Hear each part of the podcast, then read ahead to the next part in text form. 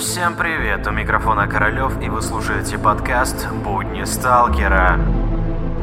Зачастую, когда человек слышит слово «Чернобыль», он представляет украинскую зону отчуждения, реактор Чернобыльской АЭС и заброшенный город Припять. На самом деле Чернобыльская зона – это очень большая территория, в которую входит не только город Припять, но и множество населенных пунктов. Чернобыльская зона простирается также по части белорусской территории, поэтому мы ее называем белорусская зона отчуждения. Из-за того, что долгое время на эту территорию не пускали людей, про нее было известно очень очень мало информации. На данный момент туда пускают экскурсии уже около двух лет, поэтому эта территория стала одним из эпицентров экстремального туризма в Беларуси. И я думаю, пришло время рассказать, как попасть на эту территорию практически легально и как туда попали мы.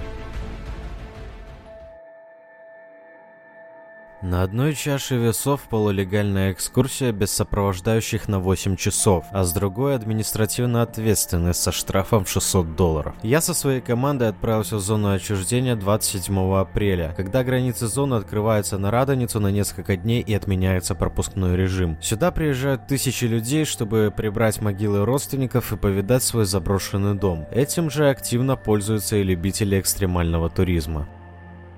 Было немного не по себе, но уже около 11 часов утра мы пересекли КПП Бабчин, где получили безучастливый вопрос о том, куда направляемся, передали свои данные автомобиля, а получив картонный жетон с номером и названием КПП, двинулись дальше. КПП Бабчин и КПП Новый Майдан соединяют километры хорошей асфальтированной дороги. Но уже спустя несколько километров мы сворачиваем влево и уходим в сторону большого свинокомплекса. Это та самая зона, только белорусская ее часть. Как придорожные гирлянды выглядывали из леса знаки радиационной опасности. К слову, плотность загрязнения здесь намного выше, чем в украинской зоне. И даже не прилагая усилий, мы находим горячие точки от 200 до 600 микрорентген в час, что значительно превышает норму. Исследовав интересную территорию и заехав на могильник, мы пересекли КПП Новый Майдан, где были предупреждены о том, чтобы покинуть зону до 17.00 и двинулись дальше.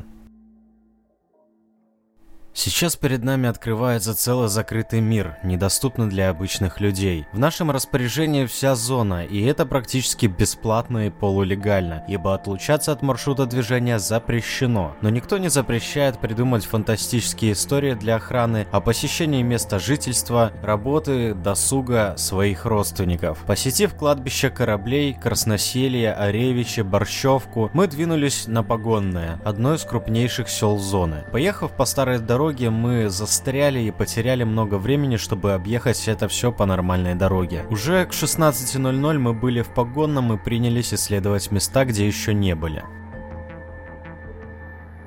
пожароопасный период на вышках по всей белорусской части Чернобыльской зоны дежурят люди, контролирующие пожары. Нам удалось пообщаться с одним из таких людей и, пользуясь случаем, предупредить охрану, что мы задержимся из-за технических причин, а покинуть погонное мы смогли только в 17.00. Выезжая на прямую дорогу до КПП, нас уже ждал отряд милиции, перекрывший нам дорогу. Отругав нас и досмотрев машину, мы в сопровождении охраны покинули зону, получив предупреждение вместо штрафов 40 базовых величин.